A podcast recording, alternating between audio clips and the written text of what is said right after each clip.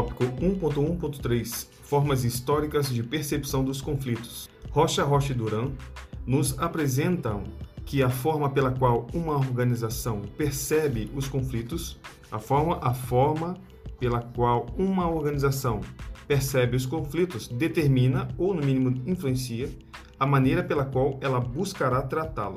Então, a forma como uma organização percebe os conflitos determina a maneira pela qual ela buscará tratá-los. A respeito da compreensão dos conflitos e da avaliação de suas consequências em uma organização, identificamos três correntes de visões distintas: a visão da escola tradicional, visão da escola tradicional, visão da escola de relações humanas, relações humanas e visão da escola interacionista, relação in, é, escola interacionista.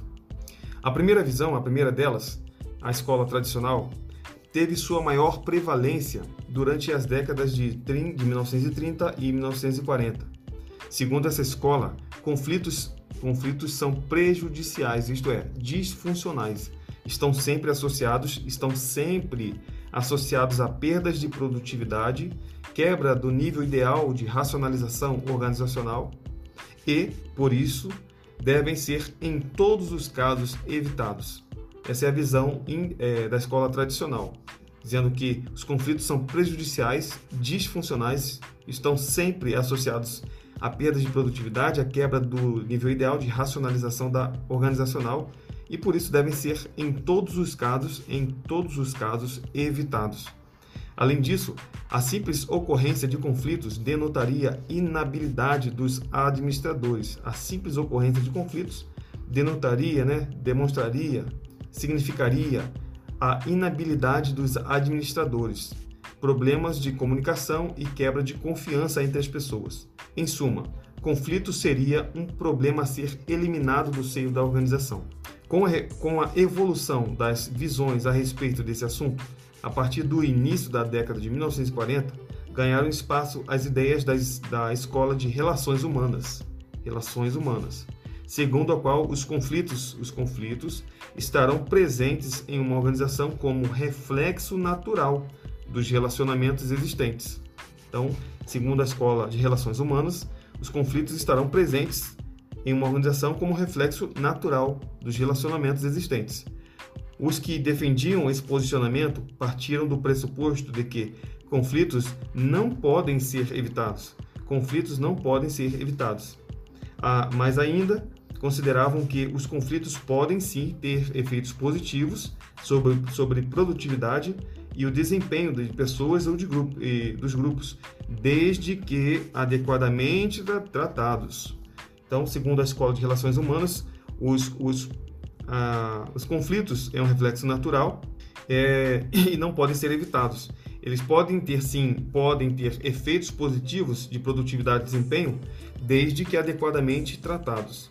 Assim, pela Escola de Relações Humanas, os conflitos não poderiam ser considerados como algo necessariamente nocivo ao organizacional, como, como é falado, como é abordado na escola tradicional. Por fim, representando mais uma evolução na forma de se verem os conflitos, nas organizações, surgiu a escola interacionista. Por essa escola interacionista, por essa abordagem, extrapolando a ideia é, proposta pela Escola de Relações Humanas de que os conflitos podem ser positivos, assumindo-se de é, assumindo que estes, os conflitos, são na verdade necessários às organizações. Essa extrapolação da visão da escola interacionista, dizendo que os conflitos, é, além de ser positivos, eles são necessários às organizações.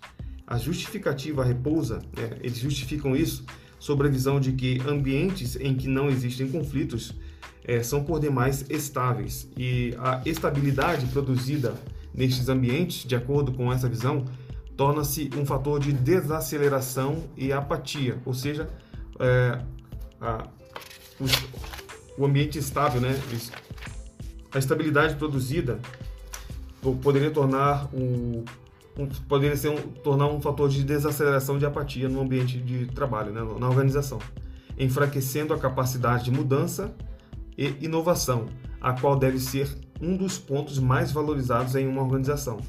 Então, cap capacidade de mudança e inovação, Com base nisso, a escola interacionista, com base nisso, a escola interacionista defende que se mantenha um nível ideal de conflito, se mantenha um nível ideal de conflito, que seria necessário para que as pessoas se mantivessem em um constante estado de alerta, constante estado de alerta e insatisfação com o status quo, insatisfação com o status quo. Por essa ótica, o resultado ou o efeito dos conflitos estaria relacionado não ao conflito propriamente dito, mas à forma pela qual cada conflito é tratado. Então, é, por essa ótica, a ótica da escola interacionista, o resultado, o efeito dos conflitos estaria relacionado não ao conflito propriamente dito, mas à forma pela qual o conflito é tratado. Essa escola, a escola interacionista, cria uma relação clara entre o desempenho organizacional cria uma relação clara entre o desempenho organizacional e o nível percebido de conflitos, nível percebido de conflitos. Ou seja, se esse nível estiver aquém ou além do que seria ideal, o resultado corporativo poderá ser comprometido.